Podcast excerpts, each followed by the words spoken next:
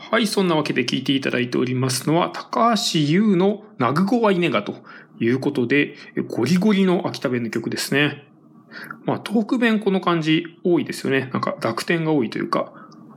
ちょっと何言ってるかわかんないっていうところも あるかと思うんですけども。なんかまあ寒いところはこの毛の曲が、いや曲というか 喋り方が多いかなと思うんですけども。まあなんか寒いところはこの口を開けたくなくて最小限のこう言葉遣いになるからこの短い言葉で濁点が多くなるとかっていうのがあるとかって聞きますよね。まあなんか寒いからといって、ここまで省力化するかっていうのはちょっとありますけども、はい。まあそこちょっと特徴かなと思ってます。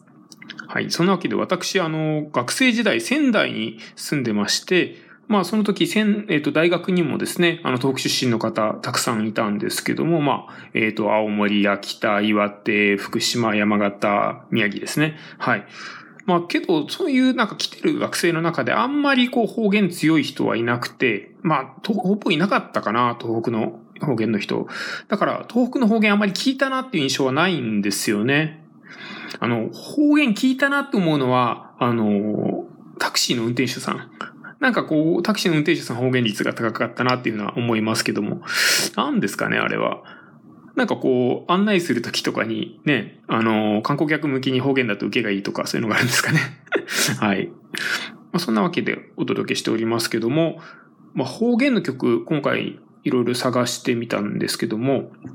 なんかこう、方言によっては、なんかこう絶滅危惧方言みたいな方言もあるらしくてですね、なんかアイヌの言葉とか、あと八重山言葉とかっていうのがあるみたいなんですけども、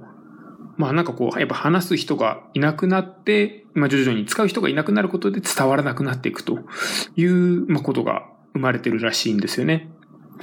確かにこう、言語ってこう、使ってなんぼっていうかね、日常で喋ってこそなんぼなので、まあそうなると、今の世の中、グローバル化の進展というか、まあもうみんな都会に行ったりもするでしょうし、世界中に行く中で、なんか地域に閉じて喋るっていうふうなことがあんまり減ってきてるのかなと思いますので、そういう意味でなんかなかなか方言がこうずっと伝わってきた閉鎖的な環境が徐々に、あの、ここ50年ぐらいですかね、えっ、ー、と、一気に変わってき、解放されてきたのかなというところをなんか見てて思いました。まあ私はあの東京出身なんであんまりこう方言を使う側ではないんですけれども、やっぱりそういうのをね、えっ、と感じてきた身としてはちょっとやっぱ寂しいなっていうふうなところをまあ感じるとこではありますね。あの、この番組最後にお晩でしたっていうふうな話を、あの、決め台詞というかしてるんですけども、あれ、あの、お晩でしたっていう言葉、北海道とか、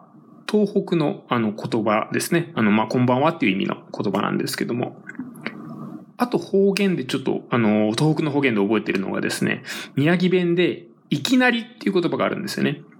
で、こう、今日いきなり暑いねって言った時に、これ、急に昨日寒かったのに暑くなったねっていう、急にとかっていう意味じゃなくて、すごい暑いねっていう意味の時に、いきなりっていう言葉を使うんですね。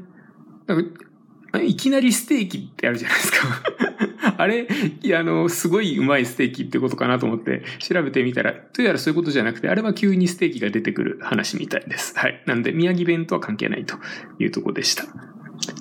はい。そんなわけで続いての曲いってみたいと思います。あの、東北いた時、東北弁使う、あの、同級生はあまりいなかったんですけども、関西弁の人はすごい多かったんですよね。関西出身で東北に来たけど、関西弁バリバリ喋るって人はたくさんいました。やっぱ、関西弁はこう染みついた言葉を使っていろんなところでこう広めてってるのかななんて思ったりもしました。そんなわけで聞いていただきましょう。えー、屋敷隆人で、やっぱ好きやねん。